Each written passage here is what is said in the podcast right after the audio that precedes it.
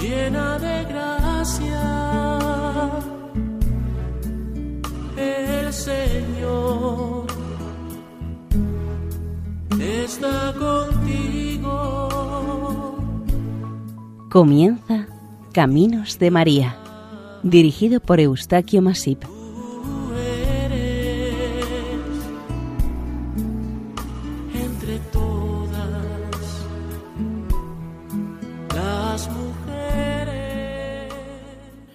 Nuestra cordial bienvenida a Caminos de María, un programa realizado por el equipo de Radio María, Nuestra Señora del Lledó de Castellón. Seguidamente les ofrecemos el capítulo dedicado a Nuestra Señora de Kikos, patrona de Chipre. Vamos cantar essa canção pela paz do mundo.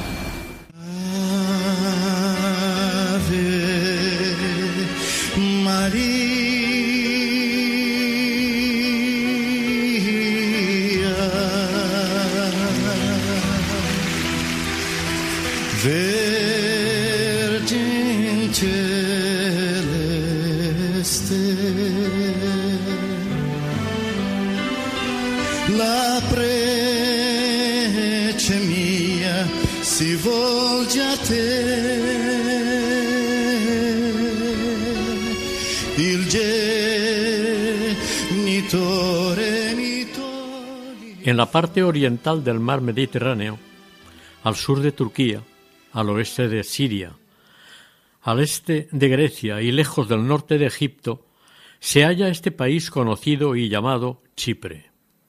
Está formado en una isla que comparte con otro desconocido territorio independiente, proturco, la República Democrática Turca, como consecuencia de una guerra que este diminuto país tuvo que sufrir con la invasión del mismo por Turquía, el año 1974.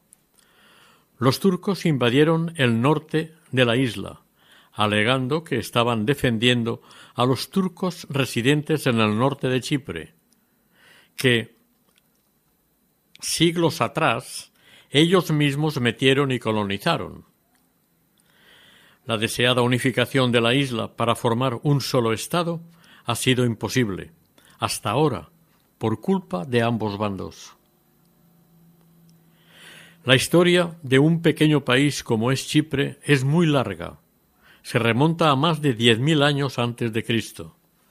Ha sido de siempre un territorio deseado y ocupado por todas las potencias que pasaron por él, teniendo en cuenta su poca capacidad defensiva al ser una isla no demasiado grande. Desde Egipto hasta los turcos, pasando por fenicios, griegos, romanos, otomanos, venecianos, genoveses, franceses e ingleses, se asentaron en esta isla a medida que avanzó la historia. Unos estuvieron más tiempo que otros, pero todos se aprovecharon del país. Estos últimos, los ingleses, la colonizaron desde 1878, tras liberarla de los turcos, concediéndoles la independencia, a principios de los años sesenta y que años más tarde se volvió a romper su unidad por una nueva invasión turca del norte de la isla. Alegaron los turcos que su ocupación se debió a que los turcos residentes en el norte de Chipre eran discriminados por el resto de los chipriotas, cosa incierta. La religión oficial y mayoritaria en Chipre es el cristianismo ortodoxo.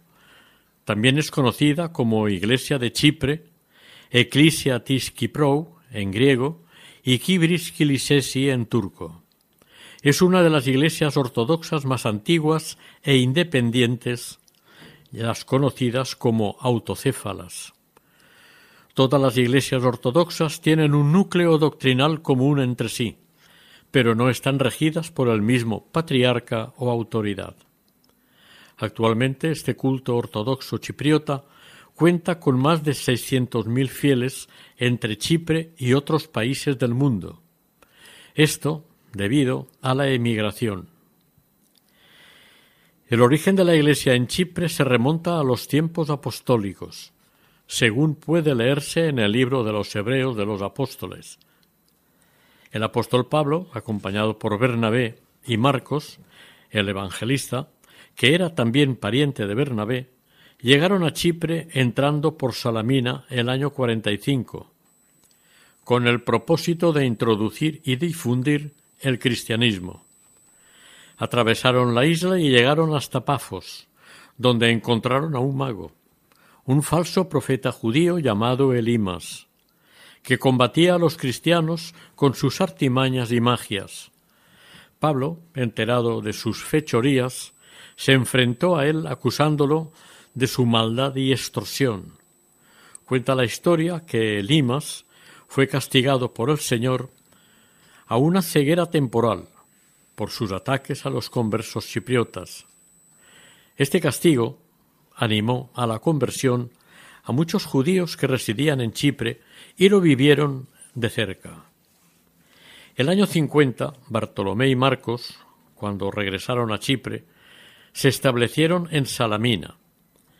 La Iglesia chipriota y la Iglesia en general consideran a Bernabé como el primer arzobispo de Chipre, y según se cree tradicionalmente, fue apedreado hasta la muerte por judíos contrarios al cristianismo establecidos en la isla, en las afueras de Salamina, donde se dice que también fue enterrado. En el siglo IV, el cristianismo ya se había extendido por toda la isla y contaba con quince diócesis, de las que la archidiócesis era Salamina. Según algunas leyendas, la Virgen María, antes de su muerte, acudió a visitar a los cristianos de la isla de Chipre, para animar a los misioneros y consolarles en sus contratiempos. Esto explica, de alguna manera, el que esta isla esté considerada como un gran santuario mariano, con la gran cantidad de monasterios e iglesias dedicados a Nuestra Señora. Se llega a decir que este conjunto de templos dedicados a la Virgen, repartidos por la isla, podrían formar parte de una verdadera letanía mariana. En los primeros años del cristianismo, Chipre perteneció a la diócesis de Oriente del Imperio romano, que tenía su capital en Antioquía, por lo que los patriarcas de Antioquía reclamaron y exigieron su derecho a nombrar ellos al arzobispo primado de Chipre. Esta independencia de la Iglesia de Chipre fue reconocida por la Iglesia en el concilio de Éfeso, en sesión del 31 de julio del año 431, con el Papa Inocencio I. Desde ese momento, la Iglesia chipriota se volvió autocéfala, o lo que es lo mismo, dirigida por ellos mismos, independiente, sin admitir ninguna autoridad exterior. Con este privilegio y característica particular, el sínodo de los obispos chipriotas ya podía nombrar a su arzobispo primado. El arzobispo chipriota Artemio, en 478, tuvo una visión o un sueño en el que se le dio a conocer el lugar donde estaba la tumba de Bernabé y de sus reliquias. Cuando fue hallada la sepultura, encontraron un cofre, sobre el que había una copia del Evangelio de Mateo. Este descubrimiento de los restos del apóstol sirvió de argumento a la Iglesia de Chipre para convencer al emperador de sus orígenes apostólicos, de tal manera que Zenón, el emperador, confirmó los derechos exigidos por la Iglesia chipriota y le concedió a su arzobispo tres privilegios firmar los documentos con su nombre en tinta vermellón, con cinabrio, usar púrpura tiria en lugar de túnicas negras debajo de sus vestimentas y sostener un cetro imperial dorado coronado con un globo crucífero, en vez del báculo episcopal regular y de uso común en la Iglesia.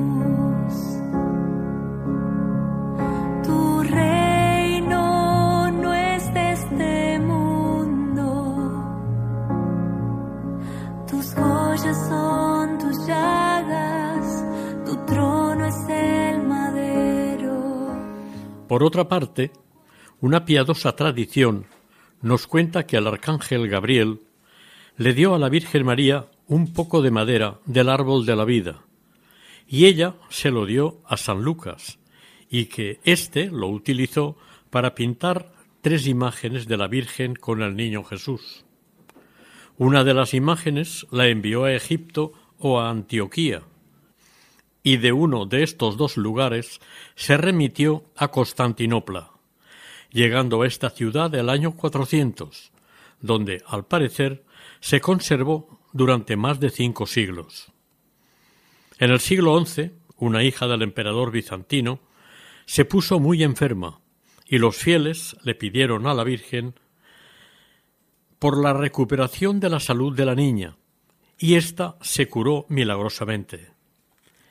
En agradecimiento por curar a su hija, el emperador bizantino Alexios I, Comenos, le dio el icono a Isaías, un venerable y bendito ermitaño. Isaías, en cuanto pudo, buscó la manera de construirle un santuario, a propósito, a Kikos, con una intención de dedicárselo a este milagroso icono de la Virgen María.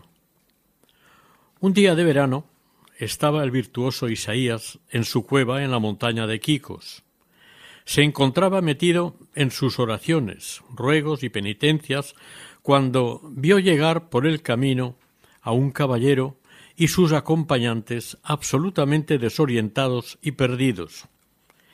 El caballero, al ver al ermitaño, se acercó a él para pedirle que le mostrara el camino de regreso a su palacio.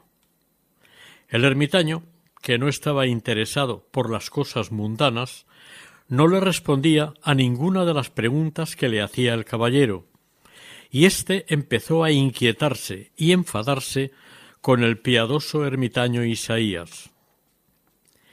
El caballero en cuestión era el gobernador bizantino de la isla de Chipre, Manuel Vutumites, que solía pasar el verano en el pueblo cercano de Maratasa. Ese día salió de palacio acompañado de un séquito. Pero debido al sofocante calor que hacía, se internó en el bosque en busca de un ambiente más fresco y de paso cazar alguna pieza para llevarse a casa.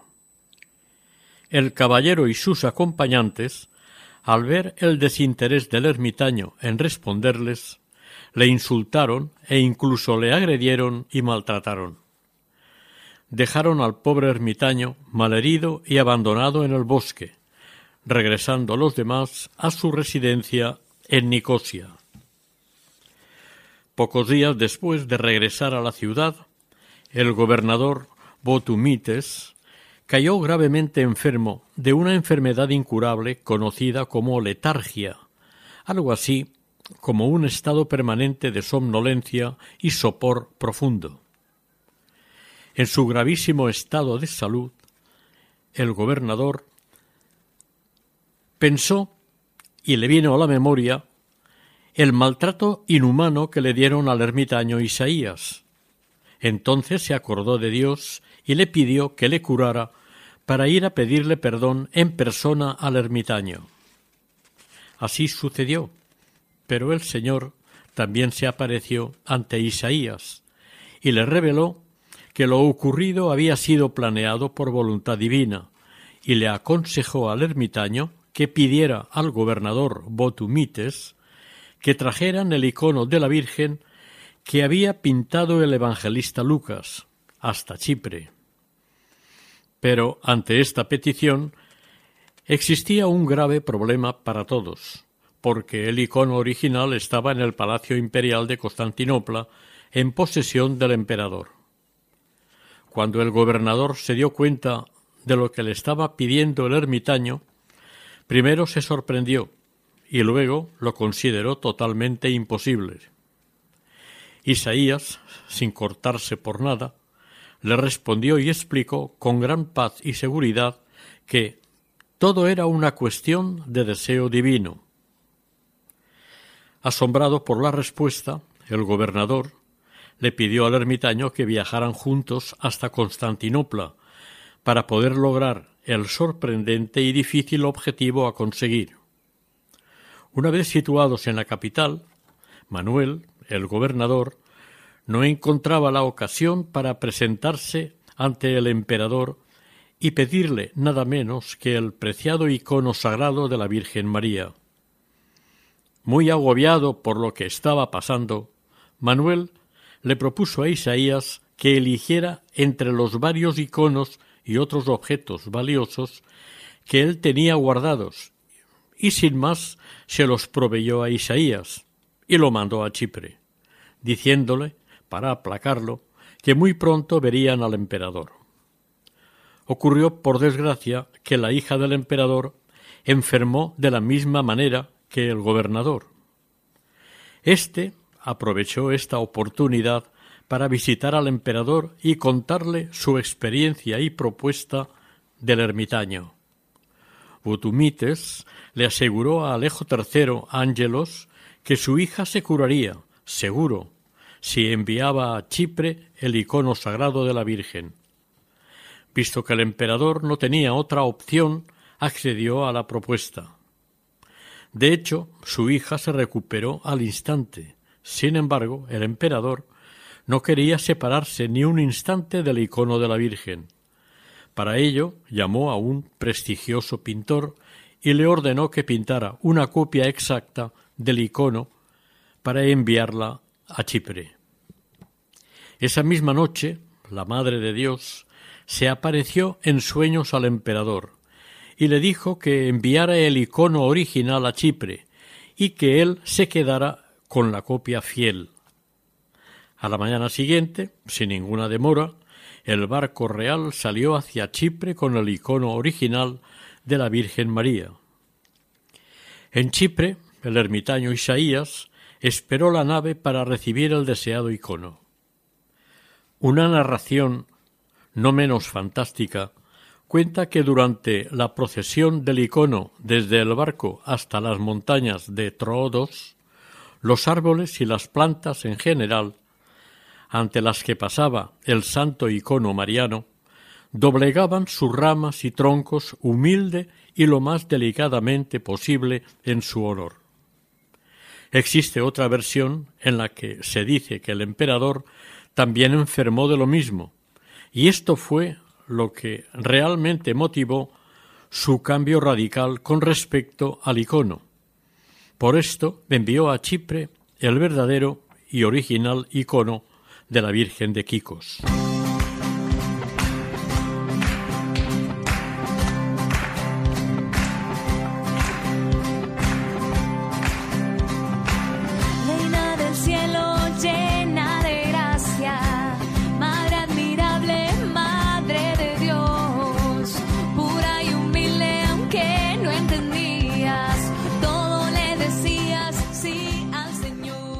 Les informamos que están ustedes escuchando la advocación dedicada a Nuestra Señora de Quicos, patrona de Chipre, dentro del programa Caminos de María, en Radio María.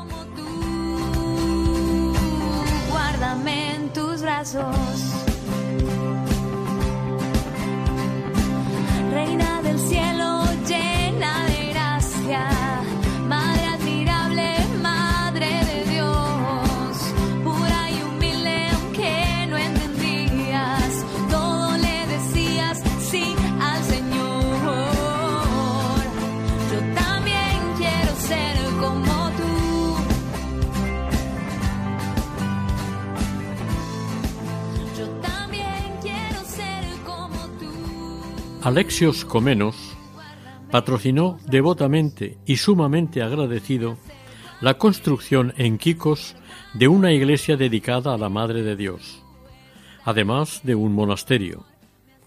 Una vez terminadas las obras, el icono de la Virgen se entronizó en la iglesia. Se cuenta que esos días un pájaro con voz humana volaba y sobrevolaba por toda la zona cantando Quicos, Quicos, la colina de Quicos. En estas mismas fechas también llegó a la isla el noble Manuel Votumitis, que autorizó y ordenó que los gastos de mantenimiento del santuario fueran provistos por las villas de Peristerona, Milón y Milicuri. Una muy antigua evidencia de la existencia de Quicos se halla en un documento fechado en 1136, con la compra de una Biblia por el entonces abad un tal Daniel. El nuevo monasterio, una vez finalizado, llenará este escabroso y agreste lugar, dándole más vida y color, especialmente porque en él entrará la niña dorada, y nunca volverá a salir. La niña dorada es para los monjes y sus fervientes devotos la Virgen María, y el monasterio será conocido como Santo Monasterio Real y Estauropegial de Quicos, el cual albergará en su interior el icono mariano, al que se le atribuirán muchísimos milagros en sus más de novecientos años. Esta imagen de la Virgen ha servido en muchas ocasiones como modelo para la realización de otros iconos similares destinados a las demás iglesias ortodoxas orientales. En 1365, luego de un aparatoso incendio que destruyó grandemente el santuario, Leonor de Aragón, esposa de Pedro I de Chipre, se ofreció para pagar la reconstrucción del edificio, pero para esta recuperación los devotos pobladores locales también quisieron e hicieron muy buenas contribuciones, y el monasterio, con tantas ayudas, se terminó en seis meses. Durante este período, posterior a la recuperación, el monasterio continuó con su tarea de preservar la tradición, la lengua griega y la historia, fundamentalmente a través de los trabajos e investigaciones de sus monjes. En uno de los varios talleres de este cenobio se hacían copias y aclaraciones de los textos que contenían los manuscritos, siguiendo la tradicional costumbre bizantina. El manuscrito de un salmo conservado en la Biblioteca Patriarcal de Jerusalén es una de las piezas que testifican las muchas actividades investigadoras de este monasterio de Quicos. A pesar de que muchos de aquellos trabajos se han perdido o destruido, su influencia y estilo en sus trabajos pueden verse en los iconos pintados en los siglos XIII y XV, tanto en Chipre como en otras partes del mundo con culto de la Iglesia Oriental. Entre 1571 y 1879, esta isla fue ocupada por el poderoso Imperio otomano, el Imperio turco. Durante este dominio de trescientos años, el monasterio de Quicos dio refugio a muchos cristianos en sus dependencias en toda la isla, de los ataques de otras creencias, en especial musulmanes, destacando como centro de acogida de cristianos y como los más importantes en Lacatamis, Ergomi, Pentagia y Pafos. Desde un principio difícilmente ha podido contemplarse completamente este icono de Kiko, porque su mitad superior, correspondiente a los ojos, estuvo y está tapada con una cubierta protectora, pues dicen que quien la mire directamente quedará cegado. El Papa y el Patriarca de Alejandría, Gerasimus, en 1669 se dice que fue la última persona que lo vio descubierto. En contadas ocasiones, a este icono, se le descubre el rostro por razones muy especiales o extraordinarias. Por ejemplo, en épocas de grandes sequías, inundaciones o incendios, cuando afectan gravemente a los campos chipriotas y a sus habitantes, o en las frecuentes plagas de langosta que arrasan las cosechas. En estos casos, los religiosos, a cargo del santuario, llevaron siempre la imagen del icono hasta su trono y leyeron súplicas especiales para solucionar el gravísimo problema que se les planteaba, especialmente porque solía derivar en una gran hambruna. Curiosamente, mientras el icono estaba descubierto, los religiosos porteadores apartaban discretamente su mirada para no dirigirla directamente a la cara y ojos de la imagen descubierta. Hay algo que al visitante le llama la atención al entrar en el templo. A la derecha del icono se halla constantemente un brazo de bronce y una sierra de pez de espada. El brazo de bronce sirve como recordatorio de un suceso o una historia ocurrida tiempos atrás, en la que un irreverente ciudadano turco quiso encender un cigarrillo con la llama de una de las lámparas de vigilia, de las que iluminan el santo icono mariano. Por esta acción, el turco fue maldecido y su brazo se infectó y se gangrenó. En cuanto a la sierra que acompaña el santo icono, pertenece a un pez espada y representa el agradecimiento de las gentes de la mar que en su día le rezaron devotamente a Nuestra Señora de Quicos para salir sanos y salvos de las aparatosas tormentas que se sufren en estas costas del mar Mediterráneo.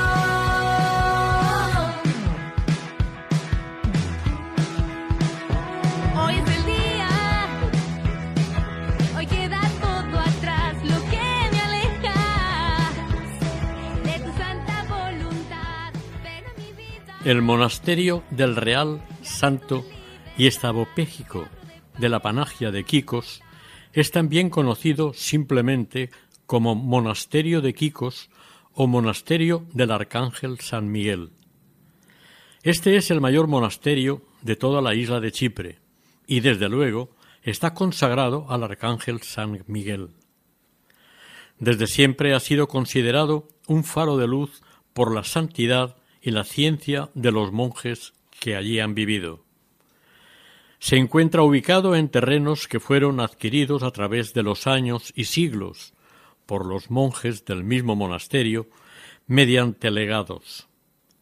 Está en la ruta principal que une la capital, Nicosia, con Troodos, al oeste de las montañas y a 18 kilómetros del monte Olimpo, en medio de un paisaje boscoso de montaña. El término o palabra panagia significa toda santidad, y se usa este término para reverenciar a la Virgen María. El monasterio es real por haber sido financiado y fundado por el emperador bizantino Alejo Comenno, y estabropéjico por una cruz situada en la piedra fundacional. En el lenguaje eclesiástico, todo esto significa que tiene plena autonomía, sin embargo, el nombre de Quicos es desconocido. La creencia más aceptada dice tener relación con la palabra cocos, es decir, un arbusto bastante común y propio de la zona.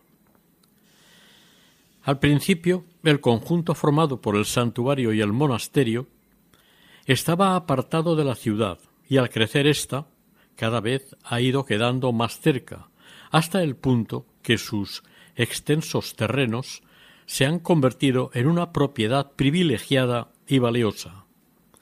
A pesar de esto, la mayor parte de los terrenos siguen siendo destinados a labores agrícolas. La Feria Estatal de Chipre construyó sus espacios de exposición en terrenos del monasterio. La hermandad del monasterio sobrepasa los 900 años de antigüedad y este monasterio se ha ido transformando secularmente en uno de los centros de espiritualidad más importantes de la isla, así como un centro muy importante para los chipriotas, sobre todo durante la Guerra de la Independencia, ejerciendo una alta función patriótica y liberadora. Originariamente, este monasterio se construyó durante el Imperio bizantino, aunque tuvo que ser restaurado varias veces y en gran parte fue reconstruido en el siglo XVII y parte del XVIII. En su interior tiene una notable colección de frescos e iconos de estilo bizantino. Son magníficos los candelabros que cuelgan de los techos. Existe una importante colección de antiguos manuscritos, esculturas de madera, documentación relacionada con la historia del monasterio, y se destaca la tumba de su fundador, el arzobispo Nicéforo. Probablemente la imagen más notable sea el icono conocido como Panagia Elousa, fuente de misericordia, en la que se muestra a Nuestra Señora sosteniendo al Niño Dios. Este icono se le atribuye a San Lucas y fue un regalo del emperador Alexios I Comeno.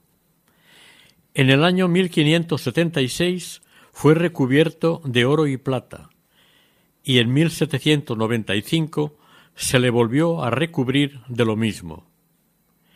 El icono de la Virgen María de Quicos, como se ha dicho anteriormente, está recubierto por un velo y nunca es revelada por expreso deseo y voluntad del emperador Alexios, porque estaba convencido de que, con esta condición, el icono sería mejor reverenciado y respetado por los fieles e incluso infieles.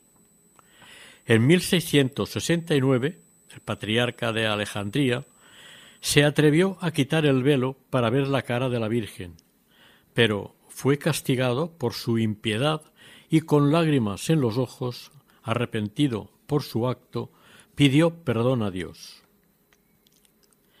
Basil Grigorovich Baski fue un monje ucraniano que en 1735 visitó este monasterio y escribió entre sus informes que los monjes de Kikos solamente descubrían el rostro de la Virgen del icono en los períodos de larga sequía y luego la pintura era trasladada al troni, un pequeño trono donde le cantaban el paraclesis, un canto de petición a la Teotocos o Madre de Dios. Los monjes, eso sí, trasladaban el icono sin atreverse a mirarlo, por lo que, para evitar toda mirada directa, lo llevaban con el rostro de la Virgen mirando al cielo, hacia las nubes. Allá por la mitad del siglo XVIII hubo una gran plaga, o quizás varias plagas, de langosta, que devastaron todos los cultivos de esta zona isleña. Esto ha sido de siempre un problema para esta agricultura familiar y sencilla de labradores minifundistas, pero en 1760, en una reacción unánime, la población chipriota agradeció sinceramente a la Virgen María de Quicos por haberles librado de tan funesta plaga, después de haberla invocado, rogado y ofrecido sus oraciones. Esta plaga es recordada en los anales de los milagros atribuidos a Nuestra Señora de Quicos como un hecho muy trascendental para Chipre. Anualmente, los días 15 de agosto y 8 de septiembre, se celebra un gran festival en honor a la Virgen María de Quicos, con la asistencia de miles de fieles llegados de todos los puntos de la isla, incluyendo a los de la zona turca. Hacia el norte del monasterio, en el pico de una montaña, es donde se encuentra el lugar conocido como el trono de la Virgen María, como anteriormente se ha citado. Desde tiempo inmemorial existió en este lugar un trono de madera en el que, después de una procesión, se colocaba el sagrado icono de la Virgen y se presentaban y ofrecían ofrendas, oraciones y plegarias al Señor Dios Padre. En 1935 el trono de madera fue sustituido por otro de cemento sencillo, que más tarde se reemplazó por otro grande y majestuoso, más adecuado a los honores que se le ofrecían a Nuestra Señora y al Señor. No solo el vino y el pan te venimos a ofrecer. Queremos darte algo más. Te entregamos nuestro ser. María, que tu mensaje escuchó, que dijo sí generoso para aceptar su misión,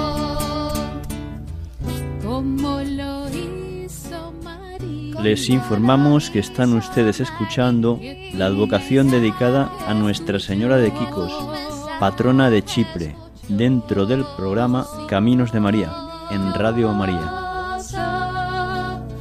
Para aceptar su misión. Hoy quedan sobre este altar vidas, oh Señor que sepamos luchar. Siguiendo las ideas e intenciones del venerable ermitaño Isaías, la iglesia construida a esta advocación mariana desde un principio tenía que estar completa y exclusivamente dedicada al icono de la Virgen María de Quicos. Esta iglesia se construyó ex profeso para este sagrado icono. El primer y original templo se construyó de madera y de una sola nave. Debió ser más bien pequeño y sencillo, pero este tipo de edificios tenían un gran inconveniente, el ser muy vulnerables al fuego, cosa frecuente en un clima propicio a tormentas y al exceso de calor en las épocas estivales. Cada fuego arrasaba frecuentemente todo el edificio, incluyendo las pinturas murales y los valiosos frescos. Es por ello que se desconoce cómo eran en este templo y que se suponen son similares o fueron similares a los de otros templos construidos de piedra en los alrededores. Las estructuras de madera se siguieron construyendo prácticamente hasta el año 1541. A partir de ese año ya se empezó a construir usando la piedra en las construcciones, evitando la madera lo más posible.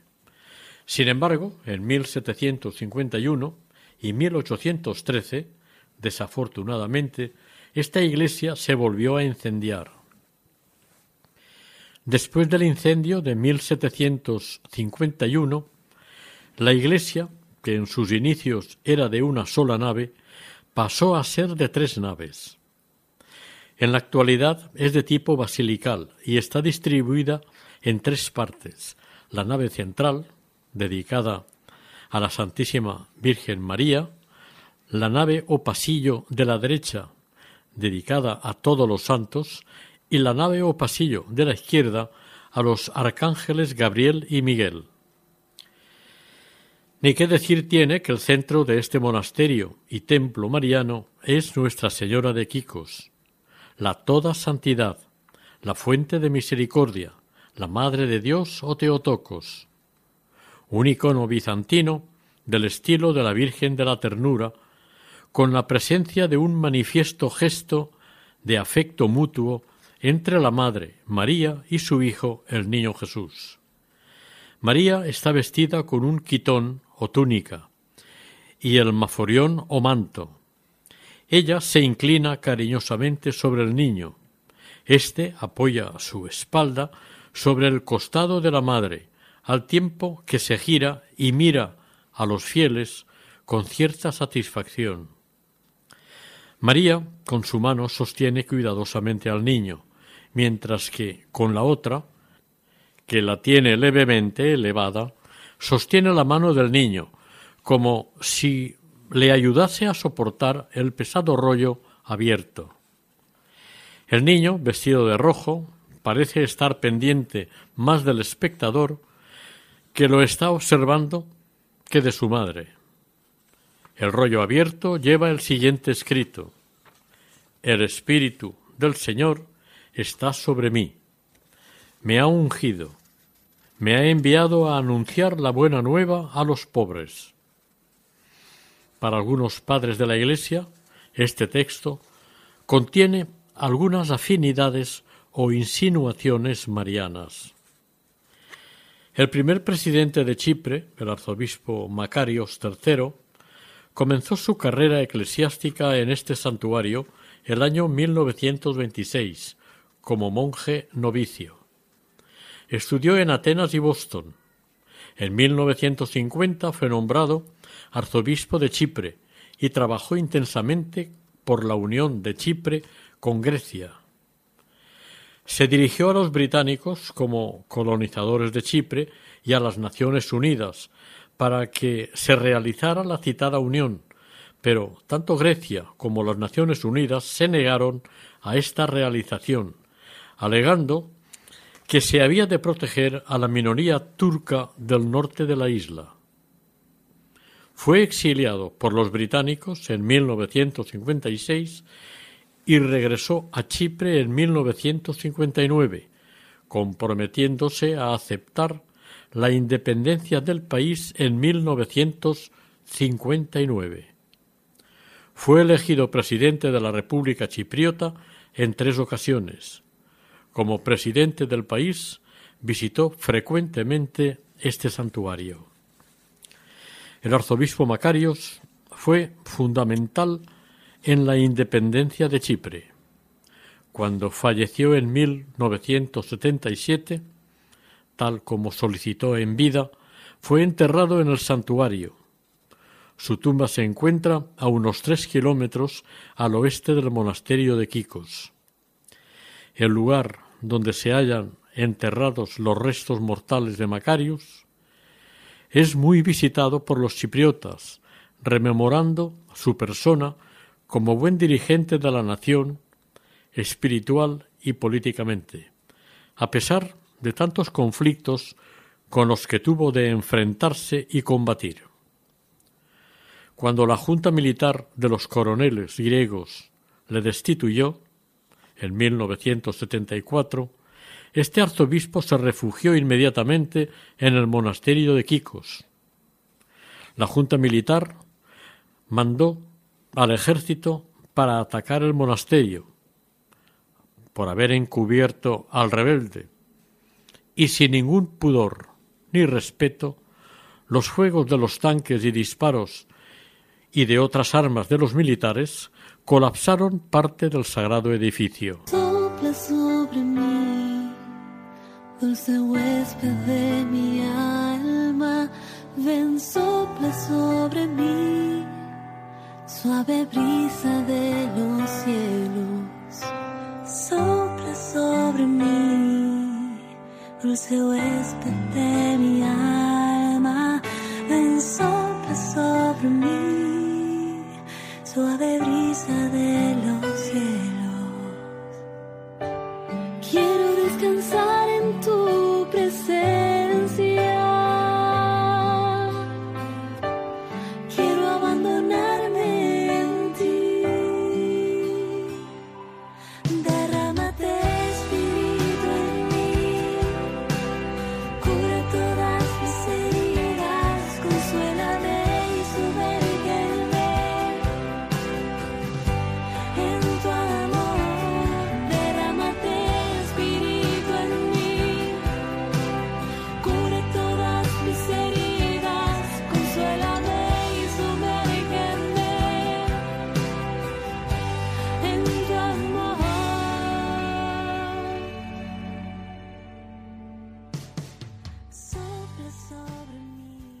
En cuanto a la Iglesia Católica, está representada en la isla por dos grupos, los maronitas orientales y los católicos latinos. Son una minoría respecto a los ortodoxos y musulmanes, pero están presentes en la isla desde el siglo XIII, gracias a los dos franciscanos que llegaron de Jerusalén huyendo de la invasión musulmana de Tierra Santa. Actualmente se calcula que los maronitas son unos 10.000. Están repartidos por toda la isla y los católicos apenas llegan a los 2.500, situados sobre todo al norte del país y en la capital, Nicosia. En general, los católicos latinos son descendientes de franceses, italianos y algún que otro país católico europeo. Últimamente se han incorporado católicos del sureste asiático como vietnamitas, laosianos y filipinos, venidos a Chipre a trabajar como jornaleros o para trabajos de servicios en especial. El patriarca de los católicos maronitas es un obispo que tiene potestad sobre todos los demás obispos maronitas. Sus patriarcas son canónicamente elegidos por el sínodo de obispos de su Iglesia patriarcal y deben requerir la comunión eclesial del Papa de Roma. El Papa Martín I asignó a Juan, quien adoptó el apellido Marón, por ser monje en el convento de San Marón, en Siria, como el primer obispo en el Líbano. Los árabes reconocieron la autoridad religiosa de un calcedoniano como patriarca de Antioquía, pero este reconocimiento fue a la fuerza, al obligarles el califa Murwan II a este reconocimiento. Este patriarca calcedonio ordenó la persecución de los maronitas y se produjo entonces un cisma.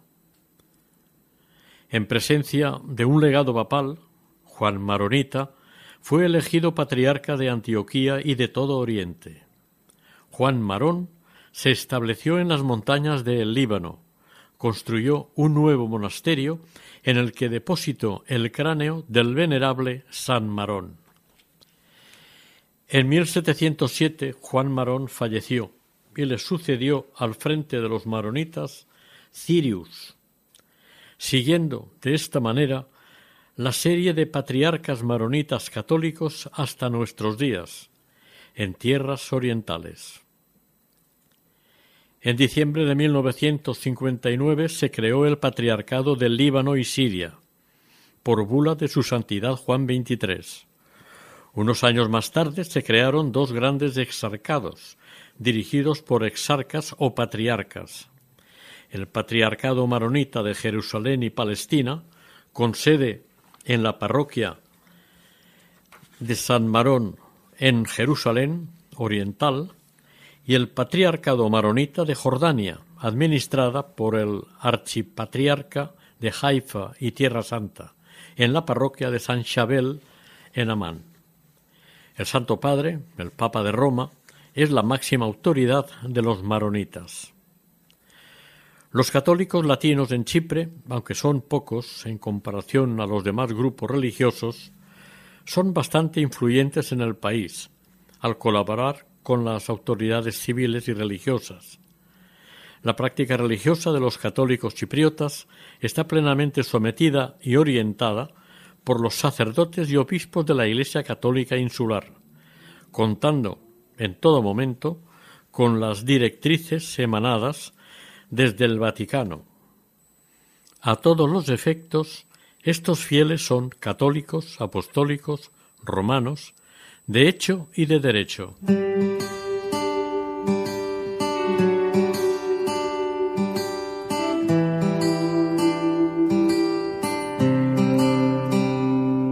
Si la tierra en que vivió Jesús es santa, imagina el vientre que lo dio a nacer.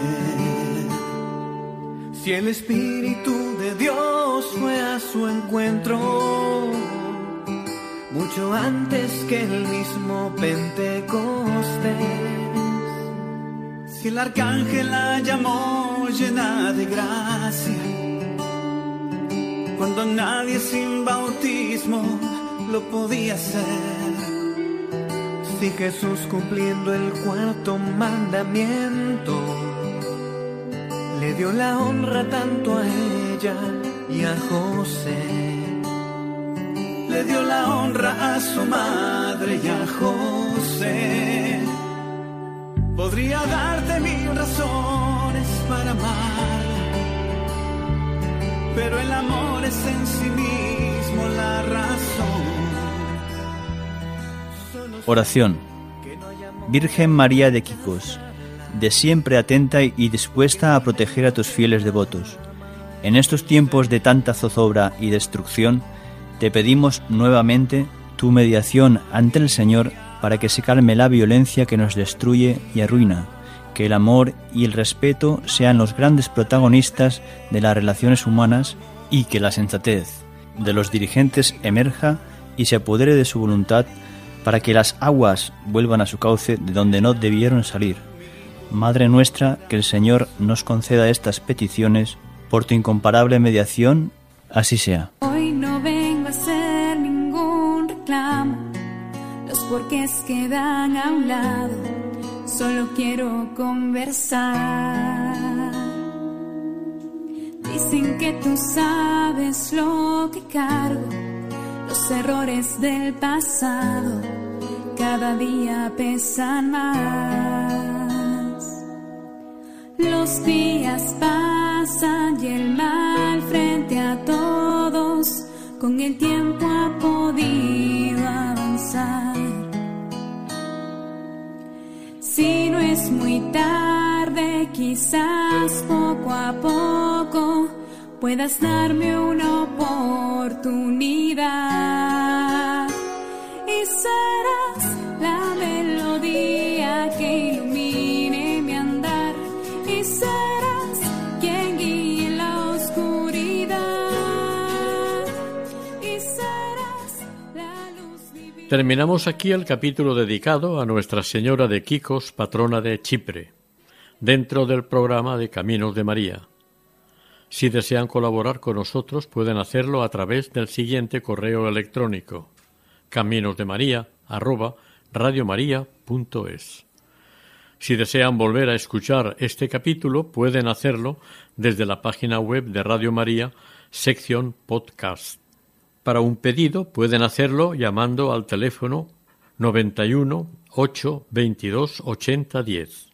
El equipo de Radio María en Castellón de Nuestra Señora del Lledó se despide deseando que el Señor y la Virgen les bendigan. María, llena de gracia, el Señor está contigo.